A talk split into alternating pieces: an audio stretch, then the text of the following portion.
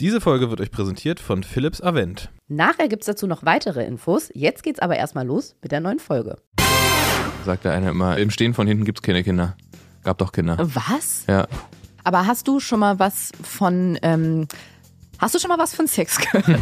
Die Speiseröhre ist wie so eine Schlange und, und, und massiert das so runter. Und so stelle ich mir das untenrum auch vor. Ja, stell dir mal vor, man hätte Sex und danach würden dir die Frau so Breakdance-mäßig auf zwei Händen durch eine cool. Fußgängerzone. Ich glaube, da machen wir wirklich grundsätzlich was ganz was falsch. Die biologische Uhr fängt richtig laut an zu ticken und es ist keine Rolex. Deswegen nennt er mich auch immer Milf und sich selber Benedikt. Mom and Dad Jokes. der Podcast für Moms and Dads. Und die, die es gerne wären. Und für Jokes. Wow. Und die, die mit Kindern gar nichts anfangen können, die dürfen natürlich auch zuhören. Für euch machen wir einfach ein paar untenrum Gags. Hallo Freunde. Und Freundinnen, mein Gott. Freundinnen. Es geht schon wieder los wie beim letzten Mal. Es geht schon wieder los. Herzlich willkommen bei Mom and Dad Jokes. Mittlerweile, wir sind bei Folge 2, seid ihr auch schon richtig alte Hasen und Häsinnen und wisst genau, worum es in diesem Podcast geht. Richtig, um unsere Kinderwunschbehandlung. Zweieinhalb Jahre, das ist der aktuelle Stand. So lange sind wir schon dabei, so lange sind wir schon in diesem Club, in dem wir nie rein wollten. Und wir haben ja in den letzten zwei Jahren immer mal wieder so den aktuellen Stand unserer Behandlung aufgezeichnet für euch, damit wir unser Schicksal mit euch teilen können. Und wie immer kommt gleich das fantastische Zeitreisengeräusch. Und wenn ihr es hört, wenn es erklingt, reisen wir mit euch zusammen zurück in den Dezember 2021. Habe ich vorhin überlegt, dass es mit dem bitte mit den, mit, mit den mit den Namen, die ich dir vorhin geschickt habe, da war auch ähm, war ja Tupac dabei Als Babyname. als Babyname, Wow. als Menschenname. Ähm, wie witzig das wäre, weil es gibt ja die Schachurs in Berlin. Wenn einer von denen Tupac heißen würde, dann würde der Tupac Schachur heißen. Also gibt's Was bestimmt. ist das, ein Clan? Das ist ein Familienname, ja. so wie der Müller-Clan und der Schmidt-Clan. Schachur. Du hast gerade gesagt, es gibt doch in Berlin die Schachurs. Ja, so wie es die Müllers gibt. Wie die Herzbergs gibt's auch.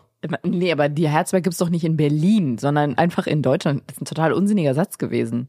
Du willst jetzt wieder auf irgendwelche Rassismen hinaus. Nein, du hast doch gerade gesagt, in Berlin gibt's die Schachurs. Warum genau, denn ich kenne die nur aus Berlin. Ja, eben, dann ist doch ein Clan. Warum denn? Was ist denn, der, was ist denn da der Clan? Das ist einfach nur eine Familie, die Schachur heißt. Und warum kennst du die? Ja, das ist genauso, als würde ich sagen, hier in Berlin gibt's auch die Weigerts. Aber woher kennt man die Weigerts? Aus dem, aus dem Podcast. Und woher kennt man die Schachurs? Aus, nein, die von Schachurs kann ich aus dem Podcast. Mit Steiger zusammen. Aus welchem Podcast? Clanland.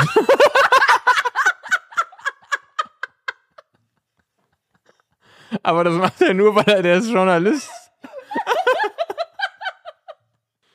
Das macht er nur als Journalist, dass der jetzt zufälligerweise auch, äh, auch äh, Schachur heißt, ist, nat- ist ähm, Alles Zufälle. klar. Und mit dem will ich ein Kind haben, ich weiß ja nicht.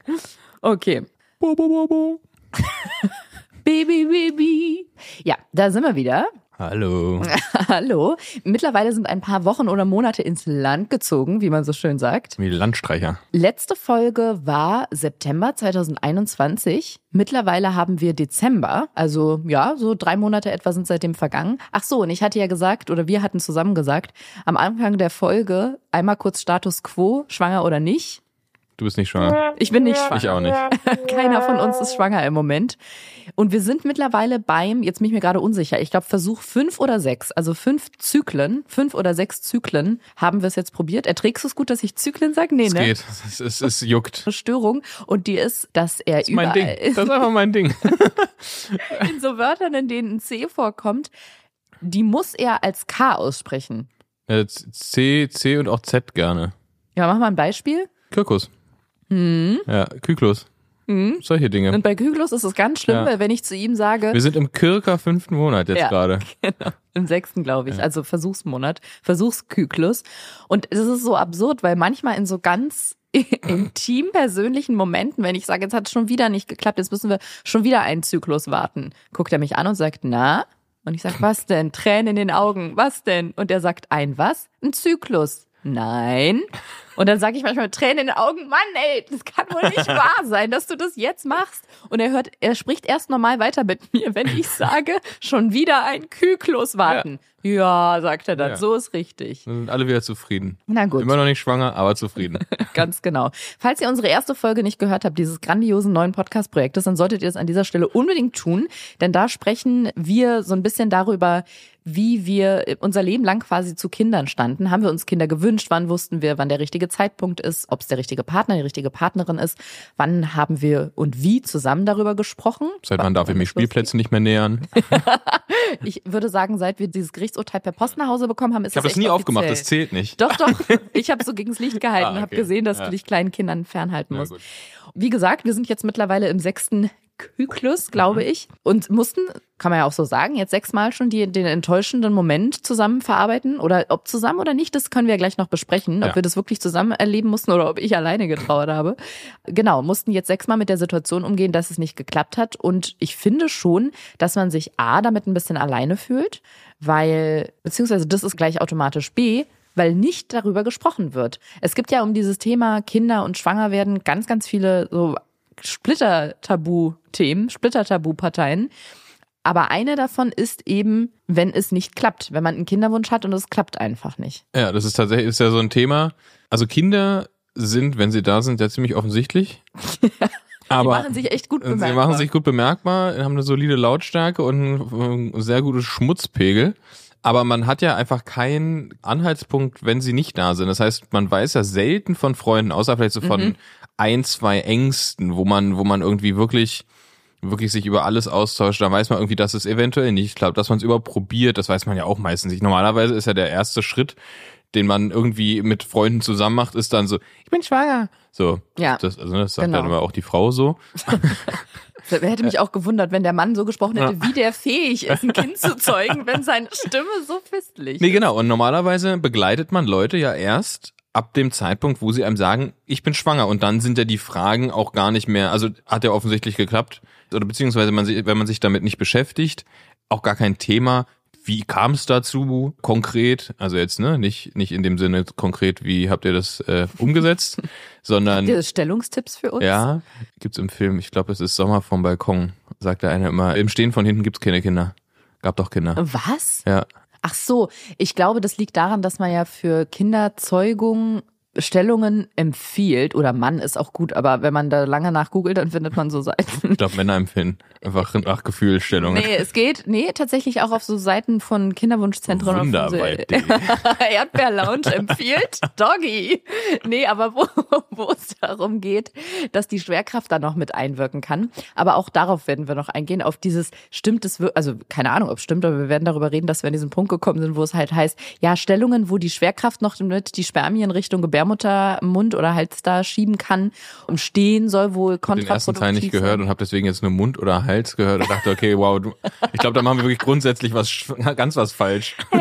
Ich habe doch in meiner Jugend gelernt, wenn man schluckt, kann man davon schwanger werden. War das falsch? Das haben die in den Talkshows immer Und das gesagt. muss halt nur weit genug durch, durchrutschen dann. Ganz genau, man muss halt sehr doll schlucken. Ne? Also wenn du gut genug schluckst, dann kannst du auch davon schwanger werden. Und hier mit Kerze machen, also dass die Frau die Beine anhebt und den Po auf Ja. ein erhöhtes Kissen lagert und so, weiß man alles nicht. Aber mittlerweile steht auf den meisten Seiten, dass alles, was so mit Füße hoch und Popo auf Kissen zu tun hat, ein Ist bisschen wahrscheinlich auch wie, albern ist. ist wahrscheinlich auch wie die Speiseröhre, ne? Man kann ja auch im Handstand quasi essen, weil die Speiseröhre das runter, also hochdrückt dann in dem Sinne. Also, ne? Die, die massiert das wie so eine Schlange. Die Speiseröhre ist wie so eine Schlange und, und, und massiert das so runter. Und so stelle ich mir das untenrum auch vor. Ja, aber es wird ja trotzdem dann beim Geschlechtsakt dazu geraten, eine Stellung zu wählen, wo die Schwerkraft noch mithilft. Ja, jetzt so im Stehen und danach direkt hüpfen ist vielleicht nicht cool. Kommt drauf an, wie rum du hüpfst, wenn du auf Hand, also Stimmt, Handstand hüpfen so Breakdance-mäßig auf einer. Hand. Können Leute. Ja, klar. Stell dir mal vor, man hätte Sex und danach würden dir die Frau so Breakdance-mäßig auf zwei Händen Ja, durch total eine cool. Fußgängerzone hüpfen. Was machen Sie denn da? Ja, wir hatten gerade, wir probieren gerade schwanger zu werden. Okay, aber ich habe die unterbrochen. Du wolltest eigentlich gerade was Wo, erzählen. wo war ich Sommer denn? vorm Balkon. Ach so, ja, nee, das war nur, da habe ich, da hatte ich dich, glaube ich, unterbrochen. Das war nur der, der Spruch im, im, von hinten im Stehen gibt's keine Kinder. Aber glaube ich, glaube ich auch nicht dran. Ach, wir waren da, dass man nicht mitkriegt. Ja, Bef- genau. Genau. Leute sagen, so, wir sind schwanger, wir erwarten ein Und den ganzen Übungsprozess, Prokess, ne? Genau, Prokess. Ja. Kriegt man ja gar nicht, kriegt man wirklich nicht mit, Mhm. außer man ist tatsächlich in der Situation, ich habe das jetzt schon ein paar Mal gemacht, bei Freunden, bei denen ich weiß, dass es geklappt hat, weil man will das ja auch eigentlich nicht ansprechen. Ne? Man, also man will ja Leute, macht man ja auch nicht, ohne Kinder jetzt nicht ansprechen, sag mal, probiert ihr es eigentlich? Ja. Oder ne, das, das ist ja total, das ist, das ist ja richtig absurd. Und deswegen kann man ja die fragen, bei denen man dann weiß, dass es geklappt hat, sag mal, war das, Stimmt. war das eigentlich leicht oder schwer? Aber das ist ja für, wäre für mich jetzt vor einem Jahr auch einfach völlig egal gewesen. Also ich freue mich für die, dass die ein Kind kriegen. Aber bis vor einer Weile wäre es mir einfach völlig Wurst gewesen, ob die seit zehn Jahren probieren oder seit, seit einer Woche. Ja, weil es für dich keine wichtig, also Ja, genau. keine Relevanz ja, genau. im Leben Das, deswegen habe ich das auch nie gefragt. Deswegen kriegt man das natürlich nicht mit. Aber wenn man die Leute dann fragt und dann findet man erstmal raus. So bei manchen war es einfach so, ja, äh, irgendwie äh, Verhütung äh, abgesetzt, aufgehört, wie auch immer, hat sofort geklappt. Bei anderen so, nee, du, das hat schon gedauert und hier nachgeholfen mit allen möglichen Mittelchen, die es irgendwie gibt. Und so erfährt man dann so nach und nach, dass da jeder so ein bisschen seine eigine Reise hat, irgendwie, die man aber Ja. sonst nie äh, hört, eigentlich, ne? Finde ich auch gut, dass wir hier über Kinderzeugen sprechen und du erstmal das zweite Bierchen aufmachst. Ja. Prosit. Ja, es ist Freitag. Genau, dass man das irgendwie selten mitkriegt, dass andere auch strugglen. Und ich muss zugeben, in meinem persönlichen Umfeld, also bei meinen Freundinnen und Freunden, war es in, keine Ahnung, in sechs von zehn Fällen hat es einfach sofort geklappt. Und mit sofort meine ich im ersten oder zweiten Kyklus. Oder auch, es war gar nicht geplant. Oder es war gar nicht geplant, ne? wo man sich dann auch irgendwann fragt, so, sag mal, wie kann es sein, dass so viele Paare schwanger werden, die es noch nicht mal, oder die Frau schwanger wird, die es noch nicht mal geplant haben und die wollten jetzt gar nicht gezielt ein Kind und man selber probiert es irgendwie monatelang und es funktioniert einfach nicht. Ja, aber das sind ja auch die Fälle, von denen man halt mitkriegt. Du kriegst ja nicht von den Fällen mit, Das stimmt. wo die halt irgendwie nach einer Party ungeschützt pimpern und es ist nichts passiert. Da kriegst du auch nichts von mit. Stimmt. Ja, man kennt die Verhältnisse nicht, also die Relation. Das stimmt schon. Aber ich finde schon, dass so in unserem oder meinem Freundeskreis auffallend viele sehr schnell schwanger werden oder geworden sind. Und das setzt natürlich auch extrem unter Druck und oft fehlen da so ein bisschen die Erlebnisse oder die Austauschmöglichkeiten, finde ich. Also nicht, dass ich jetzt in so eine Selbsthilfegruppe gehen wollen würde, aber ich glaube oder habe manchmal das Gefühl, es würde mir zumindest Mut machen, von anderen zu hören, ey, wir haben auch eine Weile gebraucht und bei uns war medizinisch irgendwie auch alles in Ordnung oder auch eben nicht und wir haben es lange probiert und es hat nie geklappt und wir wussten nicht, woran es liegt, dass es nicht funktioniert. Weil ich schon zugeben muss, es ist dann ein bisschen frustrierend. Aber gut, wir wollen das nicht vorwegnehmen, denn diese Folge soll sich darum drehen, wenn man konkret loslegt, wenn gepimpert wird. Also wenn man wirklich anfängt, quasi alles, was folgt, ab dem Moment, wo man gesagt hat, okay, High Five, schlag ein, wir fangen jetzt an, wir versuchen jetzt mal ein Kind zu kriegen. Und wir haben ja in der letzten oder am Ende der letzten Folge gesagt, dass bei mir irgendwie noch diese gesundheitliche Situation dazu kam mit Verdacht auf Endometriose. Und ich hatte über ein Jahr diesen auffälligen Papp-Test, diesen Pappabstrich. Und dann verbesserte sich mein Befund. Und uns wurde geraten, loszulegen und zwar sofort jetzt. Deswegen wurden wir da so ein bisschen reingeschubst, obwohl das ja schon auf unserer Agenda irgendwie war, dieses ganze Thema. Auch aufgrund des Alters, muss ich sagen. Ich weiß nicht, wie du das empfindest, aber ich war, als wir das erste Mal so drüber gesprochen haben, war ich, glaube ich, gerade so 31. Und da fängt es eigentlich schon an. Also überall habe ich als Frau immer gelesen, mit 30 beginnt quasi der körperliche Verfall, was es angeht. Die biologische Uhr fängt richtig laut an zu ticken und es ist keine Rolex. Und ab dann geht's rapide abwärts. Und da muss man sich schon ranhalten, vor allem wenn man nicht nur ein Kind haben will. Ich weiß nicht, ob du als Mann diesen Druck, hast du den für dich je gespürt? Nee.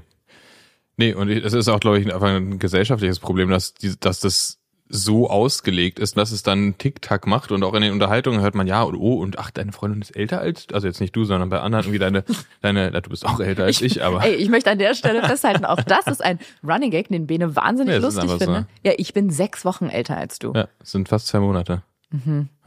Deswegen nennt er mich auch immer Milf und sich selber. Nee, Benedikt. Äh, Nee, auf jeden Fall. Also ich habe mir, ich glaube, das haben wir in der ersten Folge schon so ein bisschen rauskristallisiert, dass ich mir grundsätzlich nicht so viele Sorgen mache.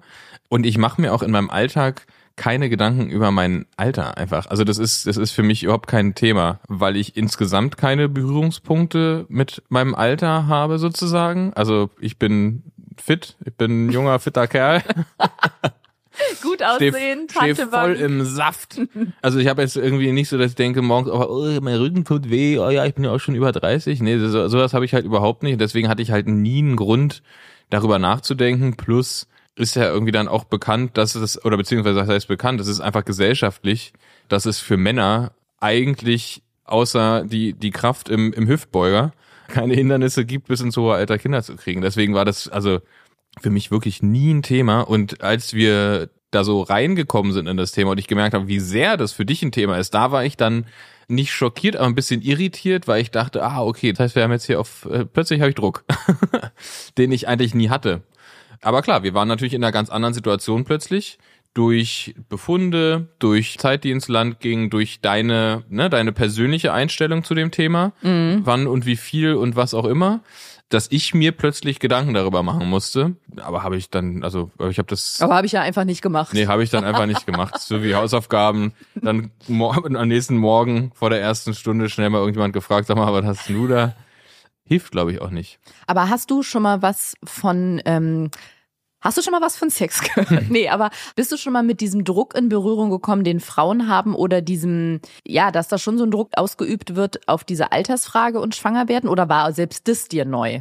Nee, das Thema kenne ich natürlich und kannte ich natürlich immer, okay. aber ich habe auch in gerade natürlich im, im näheren Umfeld auch einfach immer mehr Frauen gesehen, die sich davon haben nicht stressen lassen und die halt mit 36, 38 ihr erstes Kind äh, gekriegt haben. Deswegen dachte ich mir so, ja, das ist halt das ist eine Einstellungssache. Und ich muss sagen, da gibt's auch wirklich eine leichte Diskrepanz, weil wenn man das, wenn man eine passionierte Internetrechercheurin oder Rechercheur ist, so wie ich, dann findet man wahnsinnig viele Artikel, wenn es darum geht, Kinderwunsch, was muss ich beachten oder was spricht dagegen oder was könnte das Ganze erschweren oder begünstigen. Dann steht da eigentlich immer, dass es auch eine Altersfrage ist, vor allem bei der Frau. Da steht übrigens mittlerweile auch immer, dass es gar nicht stimmt, dass Männer bis ins hohe Alter einfach problemlos Kinder zeugen können, sondern das ist genau das gleiche wie wie dass alle plötzlich aus Versehen schwanger werden. Das passiert bei vielen Männern, also bei manchen Männern halt im hohen Alter und dann sagt man, ah krass, das geht mit genau, 65 aber noch. genau, aber bei ich sag mal bei so modernen zeitgemäßen Artikeln oder Studien, medizinischen Studien steht, dass auch die männlichen Spermien oder ich weiß nicht was genau da anfängt zu gammeln, aber das der, ist der Hoden an ja, sich, dass es da auch Alterserscheinungen gibt und es einfach nicht stimmt, dass Männer irgendwie fruchtbar sind bis ins ganz hohe ja. Alter uneingeschränkt. Aber es steht halt auch überall wirklich geschrieben, dass die Eizellreserve der Frau abnimmt. Das kann man übrigens auch testen. Also man kann äh, das im Blut bestimmen. Das ist dieser, ähm, dieses Anti-Müller-Hormon, der AMH-Wert.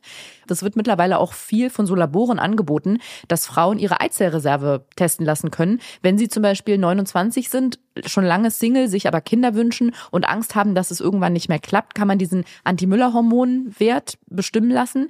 Je nachdem, wie hoch oder niedrig der ist, weiß man, hat man eher noch eine große Eizellreserve oder nicht. Und die ist, glaube ich, von Geburt an schon angelegt. Das finde ich ganz interessant.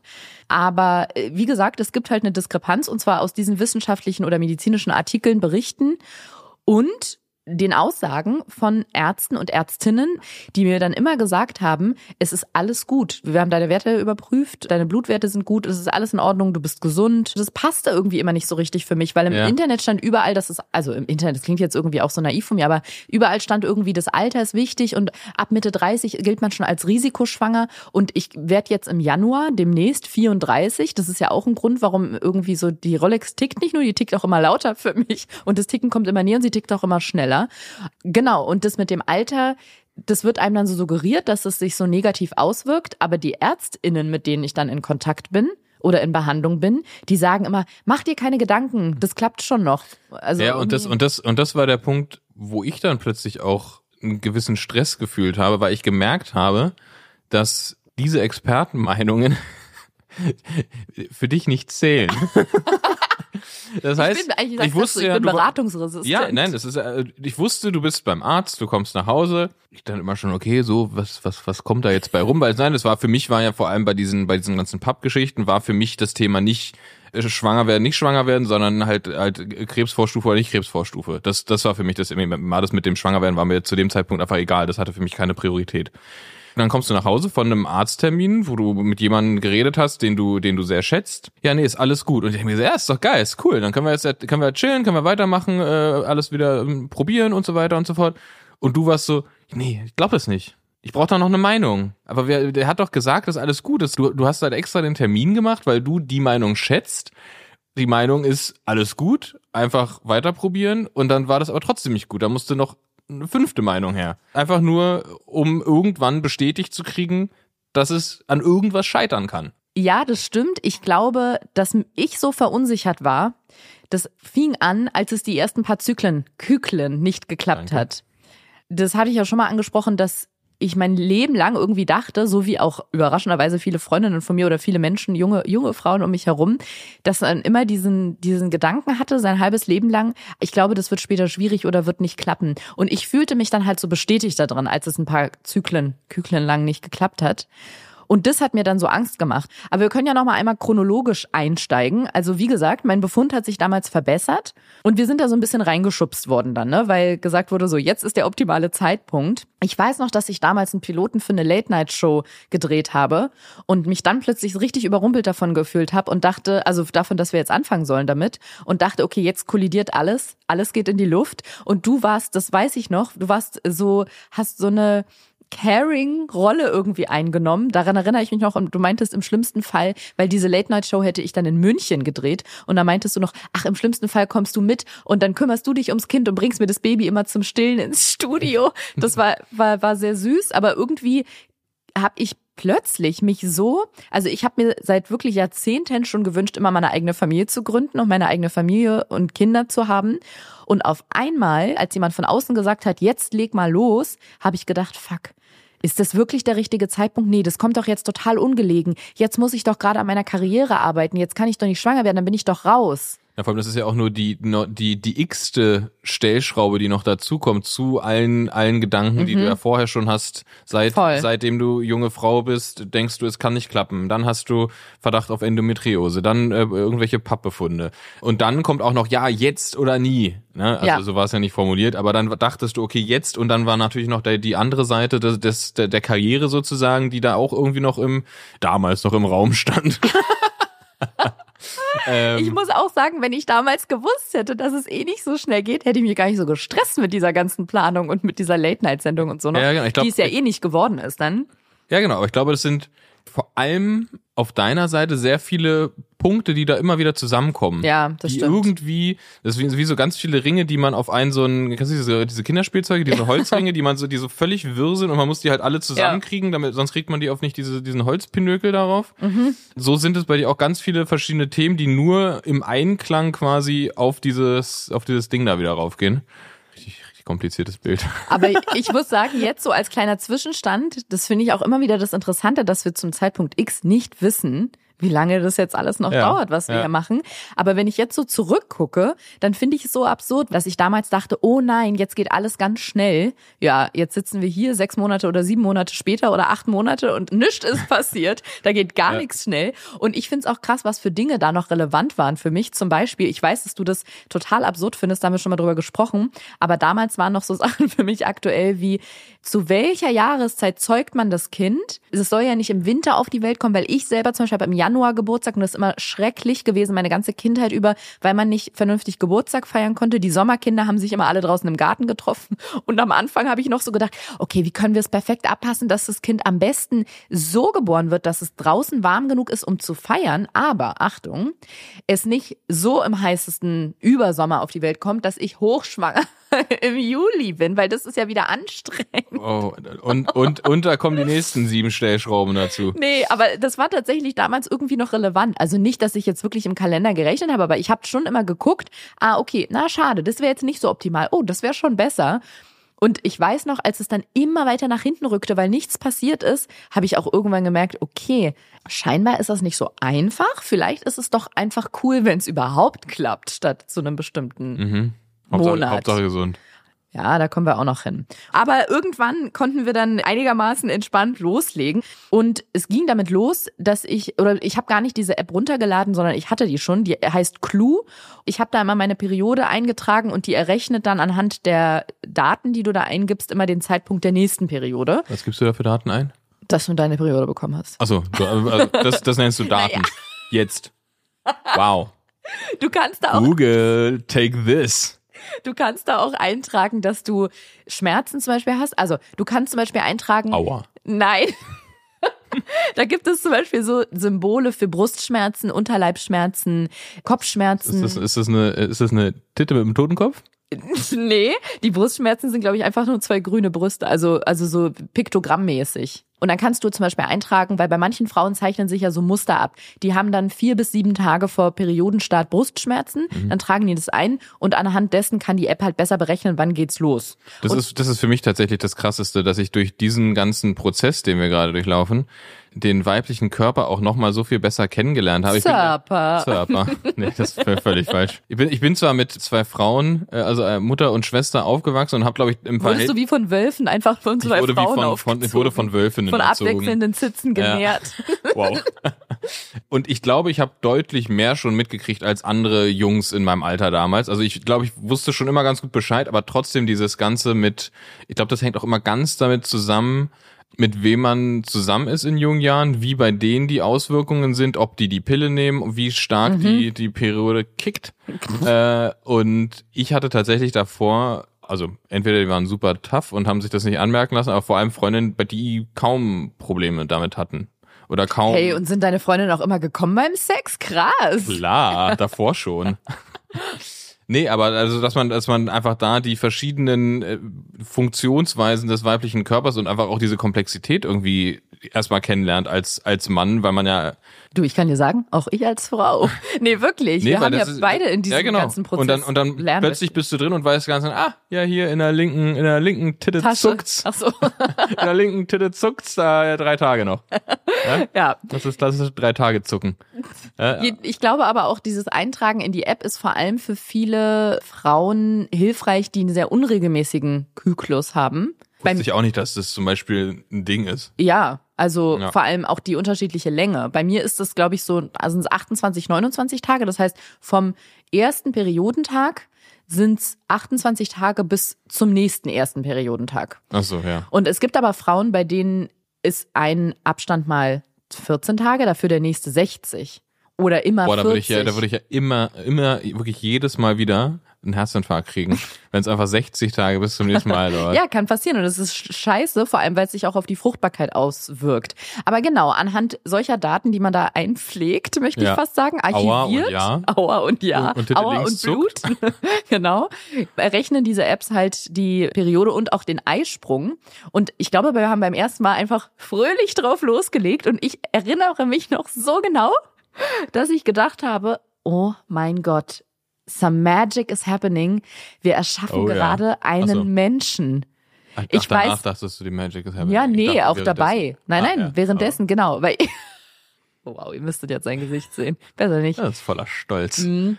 Aber mein Gedanke war richtig, neues Leben entsteht hier gerade. Ich hatte, glaube ich, fast Freudentränen vor Rührung in den Augen. Nein, okay, das ist jetzt übertrieben, aber ich habe schon gedacht, wow, this feels special. Das ist einfach eine ganz besondere Phase hier. Ja, dieses Gefühl war relativ schnell vorbei. Und zwar ziemlich genau zwei Wochen später, als ich meine Periode bekommen habe. Ich weiß nicht, wie es dir ging, so bei den ersten Versuchen. Hast du da schon das Gefühl gehabt von, oh, jetzt, wir werden erwachsen, wir werden Eltern? Nee. Nee, überhaupt. Also ich hatte wirklich überhaupt, also so richtig banal. Es hat sich für mich nicht anders angefühlt als so. Naja, Nee. nee, das, die Bedeutung ist ja die einzige Veränderung dahinter. Sonst versucht man immer zu verhindern, dass was passiert und so, oh, oh, bloß nicht schwanger Ich hatte das erstmal keine Angst. Beim Sex, wow. Das ist, weil du mit zwei Frauen aufgewachsen bist. Äh, genau. Nee, nee, tatsächlich nicht. Nee, ich, weil, nee, ich bin ja auch einfach, dadurch, dass ich weiß, ich habe das Urvertrauen, dass es halt irgendwann klappt. Deswegen war das für mich nicht so, ob es jetzt dieses Mal klappt, das nächste Mal klappt, das übernächste Mal, äh, das ist mir tatsächlich einfach nicht wichtig. Nee, es war ja gar, auch gar nicht angstbelegt bei mir, sondern eher so, es war wirklich Magic im Sinne von, das fühlt sich ganz besonders gerade an. Wir Ah, jetzt erschaffen ja gerade let it Menschen. flow. Ja, okay. Nee, aber da war tatsächlich, also vielleicht ist Angst nicht der richtige Begriff, aber es war tatsächlich das erste Mal, dass ich dachte, ja, also es kann jetzt tatsächlich nichts schiefgehen. so. Okay, na gut. Ich muss sagen, ich bin relativ naiv daran gegangen, weil ich wirklich dachte, also das ist das Komische, ne? Das verstehe ich auch nicht so richtig, wie, wie das psychisch funktioniert, dass ich mein halbes Leben lang dachte, ich kann nie schwanger werden. Und als wir dann angefangen haben, dachte ich, ja gut, das ist aber jetzt beim ersten Mal, ne? Und dann beim zweiten Mal war es so, hä, wieso hat's denn beim ersten Mal nicht? Na, okay, aber jetzt dann, beim zweiten Mal. Und da war ich von Mal zu Mal enttäuschter. Und das ergibt ja eigentlich gar keinen Überhaupt Sinn. nicht. Das ist so, wie ich Nee, früher in genau. Mathe-Arbeiten reingegangen bin und dachte, so, klar, kriege ich eine 5. Dann kriege ich eine 5 und dann so, hä, wieso kriege ich eine 5? Genau so. Wirklich, es war genau so. Ja, ich, Ja. War, ich war echt nicht enttäuscht. Also ich, ich wusste damit umzugehen. Für mich war es komisch. Ich muss zugeben, so dieses, ich weiß nicht, ob ich je Urvertrauen hatte in dieser Hinsicht, aber dieses Vertrauen oder diese Hoffnung, die ich hatte, die hat da so den ersten Knacks bekommen. Und ich habe mich natürlich in dieser dunklen Vorahnung so ein bisschen bestätigt gefühlt, die ich schon so lange hatte. Und vor allem, als es dann beim nächsten Kyklus auch wieder nicht geklappt hat, ja, das kam natürlich immer noch mal einer oben drauf. Und mir wurde auch da langsam bewusst, dass dieses Wissen Bildlich aus dem gesprochen, es kam nicht wirklich noch immer einer oben drauf. wäre aber auch mal eine Idee. Aber dann weiß ich vielleicht am Ende nicht, von wem Oh. ich schwanger bin. Wäre auch blöd. Aber Wie mir oft ist das eigentlich schon? Das, das würde mich interessieren. Beim Wie Dreier? Viele, ja, wie viele Kinder so in so einfach im, wie, wie viele Kinder heißen eigentlich KitKat? Weil die einfach irgendwo aus irgendeinem Pool in irgendeine Vagina geschwommen sind. und mein Und- Kleiner, wie heißt du? Zwanglos drei. Ja. Ficken 3000. Gibt's bestimmt. Wir können ja mal eine Umfrage im Swingerclub machen. Jedenfalls wurde mir damals zu diesem Zeitpunkt dann so ein bisschen bewusst, dass dieses ganze Wissen, was ich aus meinem Biologieunterricht mal hatte, sehr, sehr theoretisch war. Und ich habe über diesen ganzen Prozess, ehrlich gesagt, in der Zeit wahnsinnig viel gelernt, weil dass die Chance zum Beispiel rein statistisch ziemlich gering ist. Ich glaube, so in jedem Zyklus nur 20 oder 30 Prozent, aber auch nur, wenn dann alle Voraussetzungen optimal sind, wenn man es an den fruchtbaren Tagen versucht. Ja, aber das ist ja auch, weil du dich da so krass in das Thema dann halt wirklich so wirklich richtig extrem reingenördet das- hast. Ich glaube, ja. wenn du wenn du das über x beliebige Sachen im Alltag machen würdest, wirst du genauso Wahrscheinlichkeiten Ja, rauskriegen. natürlich. Ne, das sind so, wie wahrscheinlich ist es, dass du äh, mit dem Taxi fährst und einen Unfall hast. Wahrscheinlich ist die wahrscheinlich, äh, ist das noch wahrscheinlicher, als dass du schwanger wirst. Aber in, in dem, da stand meistens so als Pi mal Daumenrechnung, dass es durchschnittlich bei Paaren, also ich glaube, der wirklich der Durchschnitt ist vier Monate, aber man sagt so, bis zu einem Jahr kann es dauern und bis da ist es auch noch alles in Ordnung, wenn es Ja. bis zu einem Jahr dauert. Ja. Und das hat mich schon richtig verunsichert und auch ein bisschen panisch gemacht, weil ich so dachte, ein Jahr. Das ist ja verdammt lange. Und vor allem jedes Mal diese Hoffnung und diese Enttäuschung zu haben, wenn es dann nicht klappt. Aber auch wieder so ein Learning, ein, ein blinder Fleck, auf den ich da gestoßen bin, dass man auch nicht zu oft Sex haben darf, weil Spermien erstmal nachproduziert werden müssen. Gibt sogar ein Wort dafür, es nennt sich Verdünnisierungseffekt. Das heißt, wenn man jetzt angenommen jeden Tag Sex haben würde, 14 Tage hintereinander, ist die Qualität einfach nicht mehr ausreichend. So übertrainiert. Ja, Einfach. genau. So. Recovery is key, auch beim Sex. Und ich muss sagen, ich habe auch diesen ganzen Vorgang erst geschnallt, als ich mich damit so viel beschäftigt habe. Also was passiert da mal, eigentlich? ge- hat sich mal gewundert, was die Männer denn da machen mit ihrem Penis. Nein. Was machen sie da? Hören sie auf damit. Nicht das, sondern wenn dann das Spermium drin ist, so. was passiert dann eigentlich? Ich habe einen Freund früher aufgeklärt, wie, also, nee, es war, es war, ich mir das denn Nee, so, nee, genau so, weil wir waren, also wir waren Kinder noch. Der hat viel, viele Geschwister. Also ich glaube, wir waren so wirklich so kurz vor Pubertät, also noch nicht so im, im sexigen Alter, so. Weißt du noch die Situation ganz genau? Wir sind in, in, deren Haus die Treppe hochgelaufen und haben darüber gesprochen, wie Kinder denn entstehen. Und er war fest davon überzeugt, dass die Eltern einfach im Schlaf so eng kuscheln, dass die sich dann quasi verbinden und dann entsteht ein neues Das Kind. finde ich aber süß. Ja, und dann habe ich ihm erstmal vom Sex erzählt. Hab ich Wow. erstmal erzählt, dass es so nicht läuft. Genau, also ich wusste schon sehr früh Bescheid, habe auch seitdem mein Wissen nicht erweitert. Ja, Wie sind wir da jetzt hingekommen? Ja, weil ich meinte, dass ich den ganzen Vorgang Ach so, erst weil- geschnallt habe. Genau, weil du den ganzen Vorgang erst geschnallt hast. Ja, ich habe den an der Oberfläche gekratzt, sag ich mal. Ich wusste, wusste, wo der Eingang ist. Das ist wie so ein gutes Restaurant, wo man einfach wartet, dass man geseatet wird. Man weiß, wo der Eingang ist, den Rest machen die schon. Dann kamen die großen Enttäuschungen und zwar mehrfach, als es nämlich noch nach zwei oder drei Zyklen, glaube ich, nicht Kyklen noch nicht geklappt hatte, war das für mich schon genug, dass, damit ich es nicht mehr komplett dem Zufall überlasse. Und ich hatte mir mittlerweile ja auch einiges Wissen angeeignet. Und zwar war es ja bis dahin so, dass wir uns darauf verlassen haben, oder ich mich darauf verlassen habe, ich glaube, wir haben da gar nicht über die fruchtbaren Tage gesprochen, aber was die App sagt, dann muss man ja schon so ein bisschen sich nach den fruchtbaren Tagen richten, ansonsten verpasst man halt einfach den Eisprung. So. Und da bin ich darauf gestoßen, dass es mehrere Arten gibt, den Zyklus zu tracken, so dass man sieht, wann die fruchtbaren Tage sind. Also es gibt unterschiedliche Methoden, unter anderem die Basaltemperatur messen. Das heißt, jeden Morgen, noch bevor man aufsteht, das ist so krass, man muss sich, das finde ich so krass, weil man muss sich das erstmal antrainieren, denn das ist ein ganz bestimmtes Thermometer, was ganz minimalste Temperaturunterschiede schon messen kann. Also Fieberthermometer können das meistens nicht, die sind nicht genau genug. Und dann muss man sich selber darauf trainieren, dass wenn man morgens aufwacht, man noch bevor man aufsteht oder sich aufrichtet, sofort zum Thermometer greift, am besten sich nicht groß bewegt, das anmacht, sich das unter die Zunge legt und drei Minuten misst. Ah, das ist für den Mund. Wow. Ja, genau. Warum darf man nicht aufstehen? Weil schon in dem Moment, wo man die Also wie Mini Ruhepuls messen. ja, genau. Kleinste körperliche Bewegungen, also Aufstehen, schon die Temperatur nach oben treiben können. Das Absurde ist, man muss eigentlich auf, auch darauf achten, dass man jede Nacht ungefähr gleich viel Schlaf bekommt und man sollte zum gleichen Zeitpunkt messen. Das heißt, Und, und da äh, wird's einfach richtig verkopft. ja, das stimmt Das ist schon. einfach dieses, ich muss so und so viel, also ja, na gut, aber das, das, das ist ja sowieso das, das Thema. Wie viel möchte man an Helferchen hinzuholen, um Ja. sich über noch mehr Sachen Gedanken zu machen? Ja, aber da ging ja auch unsere, oder gehen ja eh auch unsere Ansichten auseinander. Also ich hab, weiß, dass ich mal mit einer Freundin darüber gesprochen habe. Ich habe mich jetzt nicht über dich beschwert, aber ich habe schon gesagt, dass mich das so ein bisschen verrückt macht, dass du so extrem entspannt und gelassen bist und ich halt so dass ich immer so enttäuscht und traurig bin, wenn es nicht klappt, aber ich das gar nicht mit dir teilen kann, weil du so entspannt bist. Und die Freundin hat mich sehr ernst zur Brust genommen, hat mich am, wie heißt das hier, dieses Kragending bei Männern?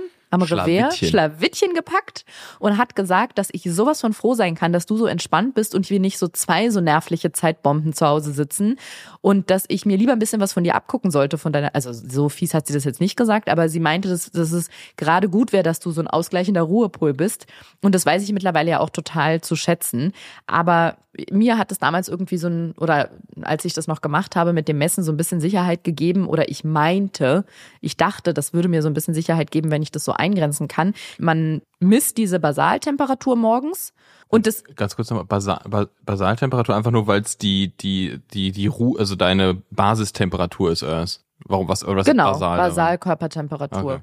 Genau, ohne Bewegung, ohne jegliche körperliche Okay. Bewegung. Das ist das, was du hast quasi, wenn du aus deiner längsten Schlafphase Ja. aufwachst. Genau.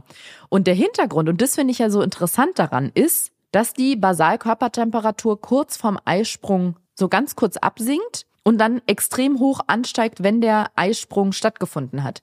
Und mittlerweile ist die Technik sehr weit. Das heißt, es gibt immer Apps zu diesen Thermometern und dann kannst du messen und dann verbindet sich die App automatisch mit deinem Handy und lädt da die Temperatur rein. Von was für Ausschlägen reden wir hier? Also wie viel Grad? Eigentlich nur so, ich glaube, ich will jetzt nichts Falsches sagen, ich glaube nur so anderthalb Grad. Aber Ach, so dadurch, viel dass, doch. Also dass du, du bist Ja. von deiner normalen Ja, ja. 37er, 37,5 bist du plötzlich auf 38, Moment. Weiß ich jetzt nicht. Auf jeden Fall sinkt es kurz ab und ist dann aber bleibt auch über einen längeren Okay. Zeitraum hoch Okay, aber so, aber so und sinkt dann wieder kurz ab. Okay. Und das ist wirklich extrem interessant. Es ist tatsächlich nicht so geeignet, wenn man den Zeitpunkt finden will, um in dem Zyklus das noch zu probieren. Weil es zeigt ja eher Mhm. an, wenn der Eisprung stattgefunden hat, aber man lernt halt daraus für den nächsten Zyklus wieder, wann findet der Eisprung ungefähr statt. Man kann es besser eingrenzen. Aber am Anfang war es tatsächlich so, dass wenn in der App wird es dann auf so Diagrammen dargestellt und da siehst du diesen anderthalb Grad hört sich irgendwie so wenig an, aber auf dieser Kurve, auf diesem Diagramm ist es halt ein riesen Ausschlag.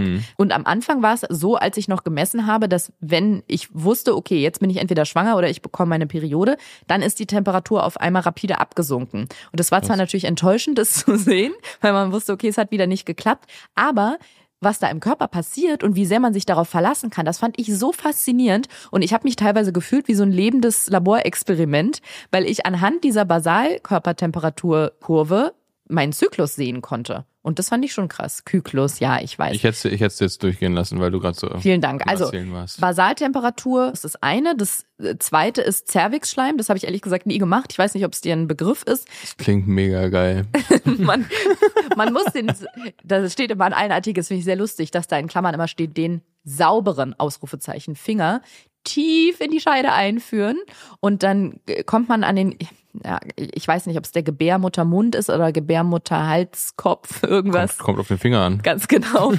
Und dann kann man anhand der Konsistenz und der Zähflüssigkeit dieses Zervixschleimes erkennen, ob Ja. man sich in den, fruchtbaren Tag oder wo im Zyklus man sich befindet. Warum sind diese ganzen Namen, Basal, Körper, Temperatur, Cervix, Schleim, warum klingt das alles so krass nach Harry Potter? Was ist was? Was haben die Leute sich dabei gedacht? Der- Cervix aus der Asche. Ja, also Harry Potter und der Orden des Cervix. ja, das, auch, auch, auch Basal ist nicht. äh, Wie heißt denn die? An die Pasel heißt die, heißt die Sprache. Ne? So, ja. Aber ich habe die ganze, ich wirklich die letzte letzte halbe In Stunde, Slytherin sprechen letzte halbe Stunde sie. hattest du für mich so einen Hut auf und so einen Zauberstab in der Hand und hast immer von von Patronus Cervix Schleimus. Äh, In Slytherin sprechen sie basal. Jedenfalls habe ich mich mit dieser Cervix-Schleimmethode nie anfreunden können, beziehungsweise ich habe sie ehrlich gesagt auch nie ausprobiert. Und das dritte ist aber, und das habe ich auch lange, lange gemacht, diese Ovulationsstreifen oder auch LH-Streifen genannt. Denn das Hormon LH, also das luteinisierende Hormon, das löst den Eisprung aus. Und wenn das ansteigt, findet circa 24 bis 36 Stunden, glaube ich, nach dem Peak dieses Hormons der Eisprung statt. Das sind so Messstreifen, also so kleine Papierschnipsel quasi, die man in den in ein Glas oder in einen Becher mit Urin eintunkt für 15 Sekunden, dann legt man das Im besten hin. Fall das eigene Urin. Im besten Falle. Also man kann sonst auch das von seinem Hund nehmen. Nach fünf Minuten liest man das Ergebnis ab und wenn der Eisprung kurz bevorsteht oder ausgelöst wird, quasi angestoßen wird, dann ist der Test quasi positiv. Also sieht man auf diesem zweiten Streifen, dass der sich farblich sehr doll hervorhebt. Und das fand ich auch faszinierend, als ich damit angefangen habe, zu sehen, ach krass, das ist ja wirklich so. Das ist genau so an dem Tag, wo auch die Temperatur dementsprechend sich verhält, wird auch dieses Hormon im Urin nachgewiesen. Das fand ich schon interessant, muss ich sagen. Ja, und da gibt's eine, einen, einen wichtigen Hinweis für, für die Frauen, die ihren Männern das näher bringen wollen. Ich habe das nämlich so verstanden, dass diese, dieser LH-Wert ist für mich natürlich sofort der Lufthansa-Wert, der nämlich, wenn er abhebt, dann ist aber mal Abfahrt. So, also Männer, wenn die Lufthansa abhebt, dann geht's los. Stimmt, du hast ein paar Wochen oder du hast eine Zeit lang dann immer gesagt, das ist Lufthansa-Hormon. Ja, das äh, Lufthansa-Hormon. Anders kann man sich das ja nicht merken. Finde ich sehr schön. Und ich muss sagen, jetzt, wo wir gerade diese, diese Folge hier aufnehmen und unseren aktuellen Stand besprechen, merke ich, oh, das ist ja wirklich ganz schön verkopft, was ich da so monatelang gemacht habe. Ich hab's mir ja nie getraut zu sagen, aber schön, dass, dass wir jetzt hier Zeugen haben. Ich muss jetzt gerade lachen, weil mittlerweile sind wir jetzt so im, ich glaube beim sechsten, also der siebte Versuch steht, glaube ich, bevor Versuch, wie das auch klingt. Und da könnte man jetzt sagen, was? Wie früh hast du dich denn verrückt gemacht? Bis zu einem Jahr ist völlig normal. Aber erstmal glaube ich, dass das bei vielen Frauen tatsächlich so ist, bei gar nicht so wenigen. Und vor allem, wenn man sich das sehr lange schon gewünscht hat, dann noch dazu kommt, dass man lange Zeit gedacht hat, das werde ich nie haben. Und dann noch so Sachen dazukommen wie diese medizinischen Faktoren und Alter, dass man dass der Druck so hoch wird, dass man denkt, oh, ich glaube, ich werde es nie schaffen. Und dann sucht man sich natürlich so kleine Helfer. Und ich muss sagen, was der positive Outcome, also bis auf dein Outcome untenrum gab es noch einen positiven Outcome. Und zwar habe ich erkannt, dass die Berechnung der fruchtbaren Tage aus der App komplett falsch sind. Aber nicht, weil Cool. die App sich Danke, verrechnet, nicht weil die App sich verrechnet hat. Das sind ja natürlich immer so Durchschnittsdaten, die die dann nehmen. Und anhand der Temperaturmessung und dieser LH-Tests, die man dann zweimal am Tag für, ich glaube, eine Woche machen soll, habe ich rausgefunden, dass mein Eisprung extrem spät ist. Das alleine schon, dass du zweimal am Tag so einen Test machen sollst. Du bist ja, du bist im Prinzip den ganzen Tag nur damit beschäftigt, schwanger zu werden.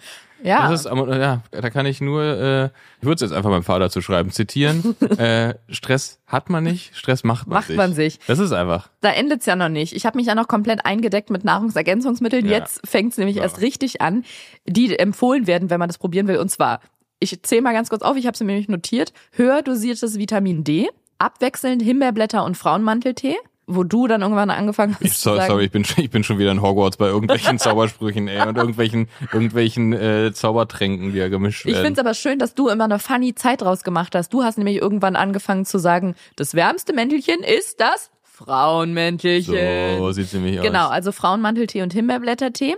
Dann Folsäure. Omega-3-Kapseln. Dann später kam dazu R-Alpha-Liponsäure, wo ich dir nicht mal sagen kann, für oder gegen was es ist, genauso wie bei Myoinositol-Kapseln. Und das Krasse ist, ich habe ja irgendwann einen Tablettenschieber gehabt, der krasser war als bei einer 100-Jährigen, ne? Ja. Der lag dann jeden Tag an meinem, jeden Morgen auf meinem Nachttisch, gefüllt schon, also Montag, Dienstag bis Sonntag durch. Und in jedem Schächtelchen, in jedem Fächlein waren die Tabletten für den Tag. Und es war absurd. Ich habe ja nur Tabletten genommen die ganze Zeit. Und, seit, und, und seitdem darfst du auch die Tour de France nicht mehr fahren. Ich wäre bei jedem Doping-Test so durchgeflogen, also durchgefallen auf jeden Fall. Und ich habe ja auch noch ganz am Anfang, das war wirklich, da lache ich ja jetzt schallend drüber, habe ich ja sogar komplett den Alkohol weggelassen, weil ich dachte, das würde helfen. Und ich erinnere mich noch, dass ich nach drei gescheiterten Zyklen aufgehört habe, den wegzulassen und wieder, also ganz normal getrunken habe, jetzt nicht extrem viel, aber ähm, Später Vormittag. Ne? ja, genau. Ich habe ab 12 Uhr durfte ich trinken, weil es halt einfach extrem einschränkt. Und da muss man sich einfach nur vorstellen, wie viele, wie viele Frauen ungewollt schwanger werden, besoffen einfach. Ja. Nach einer Party. Und, da denke ich mir, warum lässt du das denn weg? Trink Naja, es geht ja eher um darum, ob man das jetzt regelmäßig konsumiert und dass es dann nicht so fruchtbarkeitsfördernd ist. Aber ich finde, man hört da auch schon raus und das finde ich das Absurde, da habe ich dann mit meiner Ärztin auch drüber gesprochen. Ich finde es so schwer, einen Mittelweg zu finden. Und zwar aus diesen beiden Welten. Die eine ist, ihr müsst auf jeden Fall Stress reduzieren, ihr müsst euch gesund ernähren, ihr solltet Zigaretten auf jeden Fall weglassen, Alkohol besser auch, ihr müsst genug schlafen, ihr müsst aber zum richtigen Zeitpunkt Sex haben. Also eigentlich müsst ihr euer komplettes Leben danach richten. Aber, und jetzt kommt nämlich Welt- oder Ratschlag Nummer zwei, fokussiert euch bitte nicht zu sehr auf den Kinderwunsch. Ne? Wie soll das denn gehen? Das funktioniert, also das ist diese Gratwanderung, finde ich, so schwierig aus optimale Bedingungen schaffen, aber nicht den Kinderwunsch in den Fokus des Lebens stellen. Ja, das weiß ich noch. Das ist ganz am Anfang, als du mir, äh, da, da, also das war wirklich ganz am Anfang, als du mir eröffnet hast, wie schwer das denn werden würde, bevor wir es überhaupt probiert haben, wo ich meinte, naja, das ist ja, das ist ja eine Kopfsache. Und dann, dann war dein Blick, der, der, der, der sank so, oder wurdest du so ein bisschen sauer und dann meinte ich so, ja, nee, das ist einfach, ja, mach dir mal keinen Stress, das wird schon. Und das war so das Letzte, was ich in dem Moment wahrscheinlich hätte, oder nee, wahrscheinlich hätte ich das sagen sollen oder hab's ja auch gesagt. Aber es war für dich natürlich das Letzte, was du hören wolltest, weil es war, war völlig entgegen allem, was du dir vorgestellt hast, weil du natürlich eine ganz andere Vorgeschichte mit dem Thema hast als ich. Wo ich mir denke, so, ja, wird schon.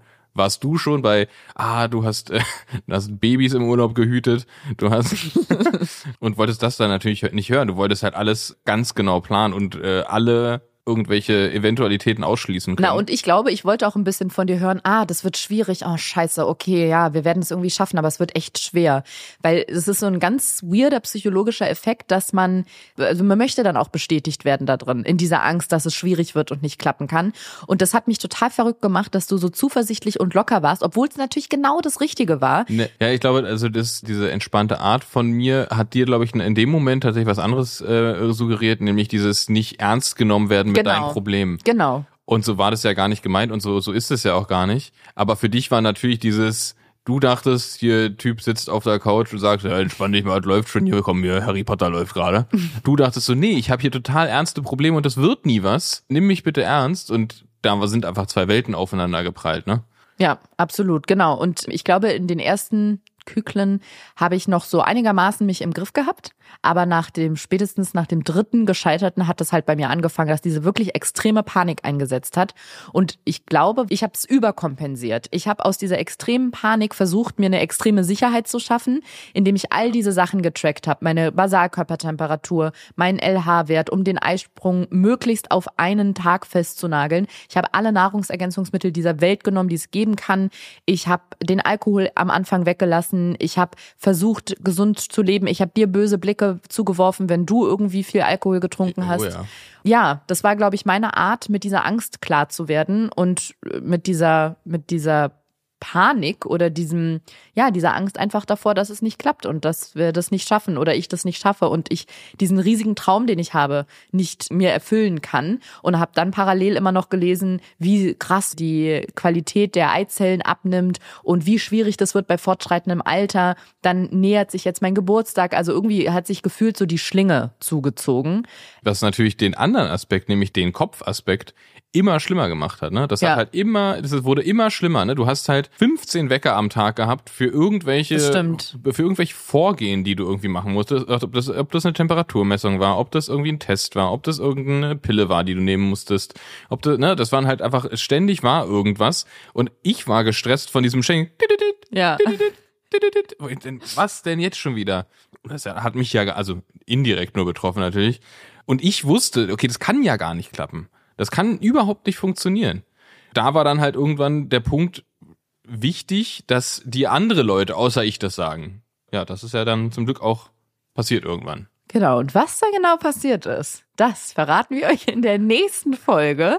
Ich bin gespannt. Wir sind ja jetzt hier gerade noch im Vergangenheitsbus, wann wir sie aufnehmen. Zwischen der ersten und der zweiten Folge hatten wir so zwei Monate, glaube ich, zwei, drei Monate. Mal gucken, wann wir das nächste Mal dazu kommen und vor allem, wie dann der Status sein wird. Wir werden es natürlich euch am Anfang der Folge wissen lassen. Können wir sonst noch irgendwas Schlaues sagen? Folgt uns, gebt uns eine Bewertung, empfehlt uns, sagt euren Freunden, die auch schwanger werden wollen und bei denen es einfach nicht funktioniert und gebt uns einen Tipp. So, Folge 98. ähm, Gott. es klappt nicht mehr, wir sind auch nicht mehr zusammen, wir führen uns trotzdem noch einmal die Woche hier zusammen. Zur Bewältigung. Und, ähm, ja, ich habe schon zwei Kinder mit anderen Frauen, aber ne, ne. Und bei dir? Na gut, dann äh, etabliert den Hashtag Kyklus. Wie schreibt man den? Hashtag angebumst. Okay. Kyklus, ne, also man, es- man spricht halt, Mit K oder mit C? wie man will. Okay, dann bis, K, K, Y, K, L, U, S. bis zum nächsten Mal. So, wir kommen nochmal zurück in der Gegenwart. Na, das war ja was. Das war ja was. Das war also unsere Statusaufnahme vom Dezember 2021. Ich denke, mittlerweile haben alle das Prinzip verstanden. So reisen wir jetzt in den nächsten Wochen ein wenig zurück. Irgendwann sind wir natürlich beim Status quo angekommen. Es wird spannend. Das ist wie eine Serie, wo man ein bisschen vorspulen Ja, ich kann. find's so ein auch bisschen, ne? spannend. Ja, ich find's auch selber spannend, obwohl ich weiß, was passiert ist. Wir hören es ja jetzt zum ersten Mal wieder. Und jetzt kommen wir zu den fantastischen Neuigkeiten. Die nächste Folge kommt nämlich schon am Sonntag. Das heißt, Mom and Dad Jokes gibt's immer zweimal die Woche, jeden Donnerstag und jeden Sonntag, überall, wo es Podcast gibt. Ich dachte, du Genial. steigst mit ein. Nee, da, ich war irritiert von deiner Ich habe so Arm. ganz komischen Armbewegung. Also das eine eine, wenn man, wenn man nur einen der Arme gesehen hätte, wäre es ein astreiner Hitler Das war eine gewesen. Choreo. Wir Ja. sind die Choreos aus Berlin. Oh Gott, jetzt geht das wieder los. Aus Berlin. Wir sind die Choreos. Yeah. Oh Gott, Na, das sind wir. cool, Mom. Dann lass uns in Ruhe weiter Tetris spielen.